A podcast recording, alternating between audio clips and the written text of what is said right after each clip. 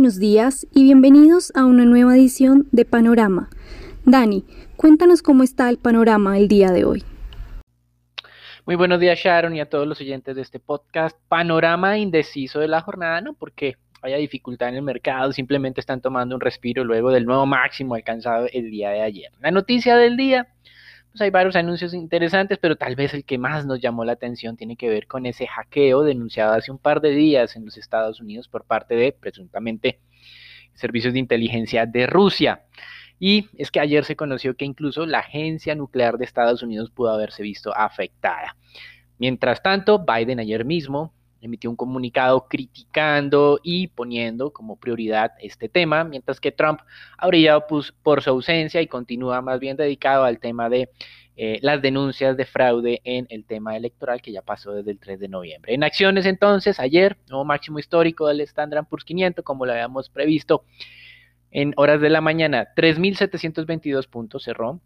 Hoy tiene una leve valorización, 0.1%, es decir, va a marcar un nuevo máximo en la apertura. Mientras tanto, en Europa el stock 600 subió cerca de 0.3% ayer y hoy también avanza 0.1%. De alguna manera, digamos que están tomando un respiro. Recuerden hoy una jornada de mucho volumen en los Estados Unidos por los vencimientos de contratos de futuros y de opciones, tanto en índices como acciones, como es el denominado quadruple Witching Day, em, que vendrá acompañado también de la especulación de la incorporación de Tesla, ya el próximo 21, eh, el lunes, estará incluida dentro del Standard Poor's 500 y los expertos calculan flujos por 80 billones en compras de las acciones de Tesla para pues seguir el índice como tal. Esto será como la información del día de hoy, entonces en atención mucho volumen de transacciones, pero no necesariamente cambios eh, generalizados en los precios.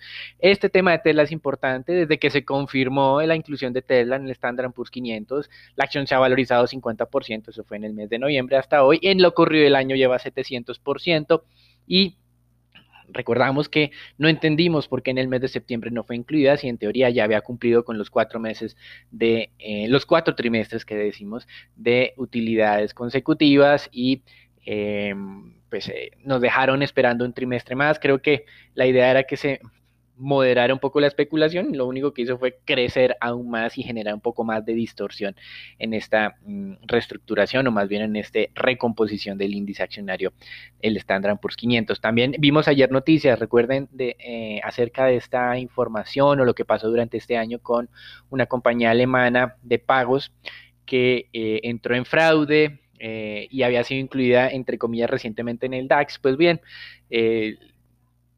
la compañía que gestiona este índice eh, está haciendo modificaciones para la inclusión em, de emisores en el DAX. Primero va a incrementar el número de 30 a 40 emisores, esto nunca había pasado. Y segundo, también va a imponer un requerimiento de generación de ingresos saludables con EBITDA em, positivo en todos los últimos cuatro o cinco trimestres para poder ser incluidos. Lo interesante es que esta compañía alemana de pagos que pues, tuvo el, escándalo de fraude, en los trimestres previos a eh, haber sido incluida, había, habría cumplido también con esos requerimientos, así que parece que no sería una modificación suficientemente fuerte para evitar que en un futuro vuelva a ocurrir. Mientras tanto, en los Estados Unidos, los asesores de la FDA, los expertos, le han dado su respaldo también a la vacuna de Moderna, segura y efectiva, y se espera que el día de hoy la entidad pues ya realice su autorización o u otorgue su autorización de emergencia para que en las próximas jornadas se inicie el proceso de vacunación también con esta vacuna de Moderna que tiene el beneficio que no necesita 97 grados Fahrenheit bajo cero, más o menos unos entre 40 y 70 grados centígrados bajo cero para preservarse. La de Moderna necesita 20 grados centígrados bajo cero para su preservación. Y además dura en un congelador convencional 30 días eh, con perfectas condiciones.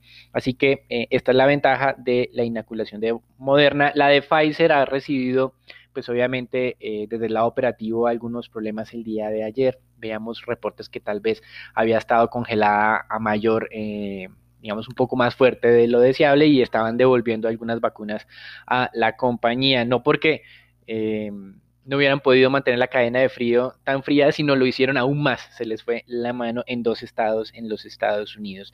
Y también en temas de vacunas eh, se ha producido algunas reacciones que pueden ser un poco fuertes con la vacuna de Pfizer. Una fue en Canadá. Así que eh, esto está generando un poco de interés en diferentes medios. Hoy, como mencionábamos, Mike Pence va a ser vicepresidente de Estados Unidos. Va a ser inoculado con esta vacuna. Recuerden que la semana pasada Trump dijo que nadie de la Casa Blanca lo iba a hacer, pues ya revirtió su decisión. Y esto aparentemente en un ejemplo a la población para tener confianza en las vacunas. La próxima semana parece que el turno va a ser para el presidente electo de Estados Unidos, digámoslo así ya, pues porque vemos muy difícil que a través de las estrategias legales Trump pueda revertir lo que pasó en el conteo de votos. Biden sería inoculado, también la vicepresidenta elegida Kamala Harris. Y en temas de vacunas, Johnson Johnson ratificó que a finales de enero se tendrán las, eh, los datos intermedios de la fase clínica 3 de su vacuna. Esto es importante para países como Colombia y otros de América Latina porque el costo de una vacuna de Moderna y de Pfizer es de 50, 60 dólares, las dos inyecciones, mientras que la de Johnson Johnson es solo una inyección y cuesta cerca eh, de la décima parte o entre una sexta y una décima parte, eso está por confirmarse, entre 6 y 10 dólares, probablemente sea más de 10, pues sea cercano a los 10 dólares. La ventaja de la vacuna de Johnson Johnson es que no necesita este tipo de refrigeración tan especial, es simplemente una vacuna clásica que puede ser distribuida a lo largo de todos nuestros países emergentes sin mayores inconvenientes, pues por lo menos sin las dificultades logísticas que tiene Pfizer y un poco menos Moderna. Y para finalizar, una muy buena noticia en el tema de expectativas en Alemania, el indicador IFO mejoró en diciembre a pesar de eh, la aceleración de contagios, de hospitalizaciones, de muertes y de las medidas restrictivas implementadas por el gobierno para contener estos contagios, hospitalizaciones y muertes. Y a pesar de todo eso, como mencionábamos, muy buen ambiente en términos de expectativas y de alguna manera esto nos muestra, responde también o respalda el buen comportamiento de los mercados accionarios que normalmente están viendo hacia el futuro. Hay un reporte en Bloomberg que muestra que la cantidad de recursos líquidos em, en esta crisis continúan siendo muy altos y que próximamente 2021 pueden estar siendo invertidos y de alguna manera mantener el rally positivo del mercado accionario. En divisas, el dólar comienza con algo de recuperaciones, sobre todo frente a moneda reserva, y aquí tenemos simplemente las dudas características del Brexit, nuevamente los negociadores de ambas partes dicen que todavía falta por pactar algunos temas eh, álgidos, entre esos está el tema em, de los derechos de pesca, eh, que todavía pues no han podido eh, lograr algún acuerdo rápido. Aquí, digamos, probablemente veamos hasta el 31 de diciembre algún tipo de discusión. probablemente el 31 de diciembre se supone que es la fecha límite, veremos si es así o no. Hoy la libra esterlina cae 0.4% y el euro apenas el 0.1%. Y un recordatorio más eh, de aquello que nos dicen que no se cumple. Déficit de cuenta corriente de Estados Unidos, hoy se publicará un nuevo máximo para la década, más de 180 billones de dólares durante este trimestre, tercer trimestre del 2020. Cuando nos hablaban de la guerra comercial, Trump prometió algo. Trump dijo que iba a reducir este desbalance porque las guerras son fáciles de ganar. Pues bien, las cifras nos están mostrando que no es tan fácil, no era tan fácil. Parte de la producción que no está comprando Estados Unidos a China, pues la compra Vietnam. Seguramente China tiene sus tentáculos ahí en Vietnam también puestos. Parte también a México. Eh, pero pues el desbalance comercial de Estados Unidos frente al mundo no se ha solucionado para nada. De hecho, se ha acrecentado. Mientras tanto, en materias primas, petróleo desciende hoy algo, 0.4%, se parece como al respiro que están dando los mercados de divisas, la estabilidad del mercado accionario. Tal vez lo más relevante tiene que ver con que ayer el cobre superó el nivel psicológico de los 8 mil dólares la tonelada. Esto ha beneficiado fuertemente a Chile, que ha visto su moneda valorizarse durante las últimas jornadas. En renta fija, tasas de descuento de tesoros a 10 años han subido dos puntos básicos frente a la apertura de ayer. Estamos en punto 94%, uno de los máximos niveles de la semana. El líder de la mayoría del Senado, el republicano Mitch McConnell, habló internamente con los senadores de su partido y le dijo que hay que aprobar el paquete fiscal para mejorar la probabilidad de que los republicanos mantengan el control del Senado. Recuerden que el 5 de enero tenemos em, elecciones en Georgia. Pues si bien es cierto, la idea del plan fiscal debería ser para priorizar la economía y la población de Estados Unidos, pues por lo menos en esta ocasión parece que los objetivos políticos pueden estarse alineando con los objetivos económicos. Así que eh, de pronto nos sorprendan y tengamos el día de hoy o durante el fin de semana el anuncio de un nuevo paquete fiscal. Si no, será hasta después de las elecciones de segunda vuelta del Senado de Georgia, que tampoco es que falte mucho para eso, es el 5 de enero. Con respecto a Estados Unidos, también ha preocupado que hace dos días tuvimos la mayor caída de las ventas minoristas de los últimos siete meses, 1.1%.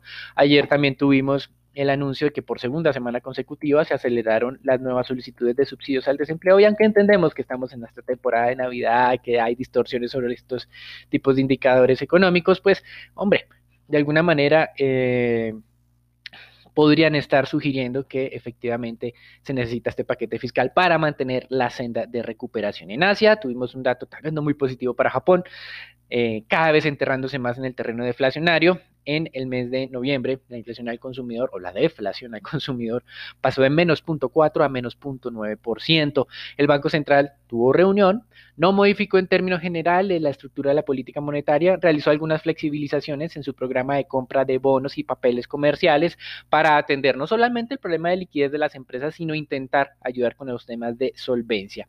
Y para finalizar, el Banco Central de México mantuvo la tasa de referencia inalterada en el 4.25. Esto no sorprendió al mercado porque cuatro de cinco analistas decían que le iban a mantener inalterada. Lo que llamó la atención es que de los cinco miembros del Banco Central, dos votaron para reducir la tasa a 25 puntos básicos, pues durante el mes de noviembre la inflación efectivamente descendió del 4.09 al 3.33. En la última reunión nos habían dicho los miembros del Banco Central de México que iban a esperar a que eh, la inflación descendiera. Entonces, el descenso de noviembre no fue suficiente, pero probablemente dejen la puerta abierta, o más bien, se entendió que dejaron la puerta abierta para que en el 2021, con descensos adicionales de la inflación o estabilidad de la misma, tal vez, se puedan realizar recortes adicionales. Hasta aquí el reporte internacional, también pues este será el último reporte de la semana y del año, obviamente los estaremos recibiendo nuevamente el próximo año a la espera o más bien ya con los resultados de las elecciones en el Senado de los Estados Unidos y esperamos con em, expectativa favorable que también tengamos ya el nuevo paquete fiscal. Eso es todo por este año. Les agradecemos su atención en estos podcasts y los dejamos con Daniela, Raúl, Nicolás y Sharon para que nos cuenten eh, qué está ocurriendo en el mercado colombiano y también nos den su despedida del año 2020, la Navidad y el feliz año para ustedes. Gracias Dani, cerramos la semana con pocas noticias para el panorama de Colombia. En primer lugar, la Cámara Colombiana de Petróleo, Gas y Energía estimó que la producción de petróleo en el país en noviembre fue de 759 mil barriles por día, lo que significa una caída de cerca de un 14% en comparación con el mismo mes del 2019, cuando era de 880 mil barriles por día. Adicionalmente, Campetrol espera que en los siguientes meses se mantengan unos niveles bajos de producción de petróleo en el país, pero con una ligera tendencia al alza. Y por otra parte, el 51.7% en promedio de las empresas en Colombia, una de cada dos, aumentó los salarios en el 2020 pese a las dificultades de la pandemia.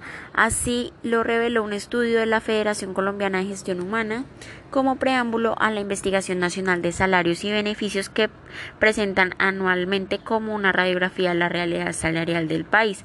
Según lo reveló también este estudio, realizado con 200 empresas de las principales ciudades del país, un 15% de las organizaciones, por el contrario, redujeron salarios y un 33% los mantuvieron igual.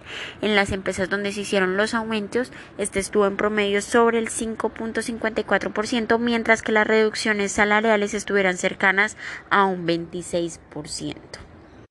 Y precisamente sobre este tema, el día de ayer finalizó la sexta sesión de la discusión frente al salario mínimo para el siguiente año sin llegar nuevamente a ningún acuerdo donde centrales obreras eh, se mantienen en su posición de exigir un aumento del salario mínimo hasta un millón de pesos de aproximadamente un 14%, mientras que los empresarios eh, eh, mantienen su posición de considerar un aumento del 2%. Bueno, esto sería todo por las noticias de Colombia. Raúl, cuéntanos qué pasó en la jornada anterior en el mercado accionario local. Muchas gracias, Dani. Por parte del mercado accionario local, el Colcap la jornada del día de ayer se sigue favoreciendo como tal por el buen comportamiento de los mercados en el mundo, acercándose poco a poco a los 1.450 puntos.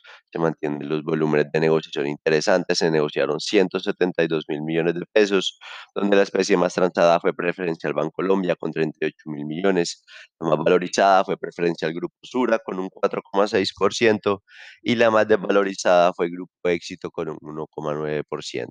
El día de hoy esperamos que este comportamiento se mantenga, aunque se podrían dar leves correcciones antes de hacerse efectivo el rebalanceo del índice FTSE a cierre de la jornada, así como posiblemente la última jornada con volúmenes de negociación relevantes de lo que resta del año. En la noticia, la superfinanciera da a conocer los resultados de la OPADENCA, donde Petromex no logró el mínimo aceptaciones del 15% eh, el grupo Petrotemex tan solo recibió aceptaciones por 147 eh, millones de acciones aproximadamente, lo que quedaría una, una participación de 1,24% de la participación accionaria de la compañía y se ubicaría en el onceavo lugar entre los accionistas. Por otra parte, ISA da a conocer que a través de su filial en Brasil, ISA CETEPI, ganó el diseño, la construcción y operación de un proyecto de lote de Agencia Nacional de Energía Eléctrica.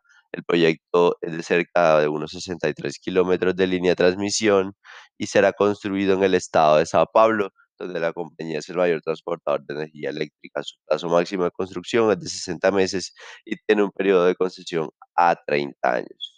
Por el lado del punto de vista técnico, la acción de preferencia del Grupo Sura mantiene un buen comportamiento, acelerado un poco por las ganancias ante la retación de la especie ordinaria a la preferencial, lo que ha cerrado gradualmente el spread.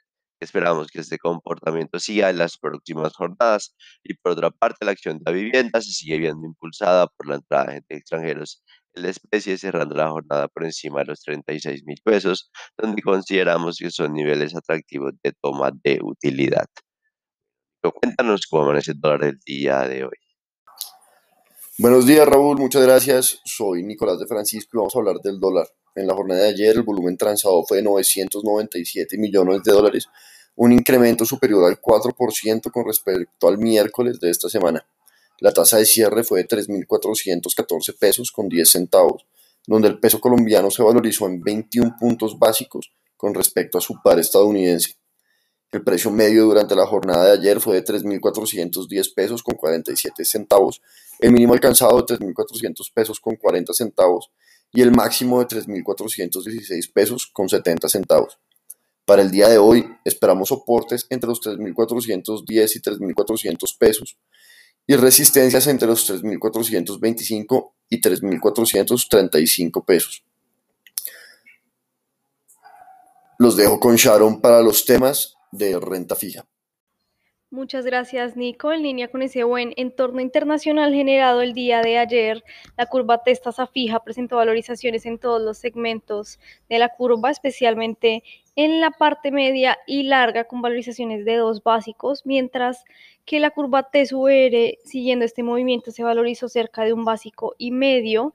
Tanto los 24 como los 28 se valorizaron hasta 3.55% y 4.98% respectivamente día de ayer se dio a conocer que la nación emitiría TES en pesos a 15 años con vencimiento en 2036 a comienzos del próximo año y buscaría reemplazar en las subastas semanales la referencia eh, de 2034 con esta nueva emisión. Adicionalmente, em, anunció que aumentaría los montos de emisión semanales en 50 mil millones de pesos para ambas referencias, hasta 700 mil millones para los test en pesos y 300 mil millones de pesos para los test en VR. Además, debutaría bonos verdes a partir del segundo semestre del año, buscando recaudar entre 1.5 billones y 2 billones de pesos para fin de 2021. Por el lado del mercado de deuda corporativa se operaron 7 mil millones a través del sistema transaccional y 794 mil millones por registro. Lo más transado continúa concentrado en tasa fija del 21 y del 23, que fueron las referencias que acumularon las mayores transacciones ya en las últimas dos semanas. El día de hoy el mercado estaría pendiente a la publicación del dato de actividad económica de octubre que se espera continúe reflejando la reactivación intermensual, eh, aunque mantendría aún la debilidad como tal respecto al año anterior.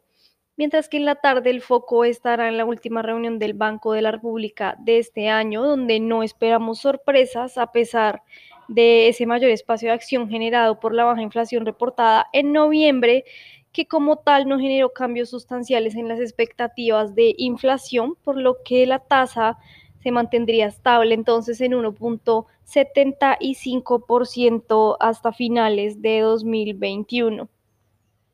Con esto concluimos entonces nuestro panorama indeciso de hoy. Además, nuestro último panorama del año. Muchas gracias por acompañarnos durante todo este periodo. Les deseamos felices fiestas y que tengan un buen día.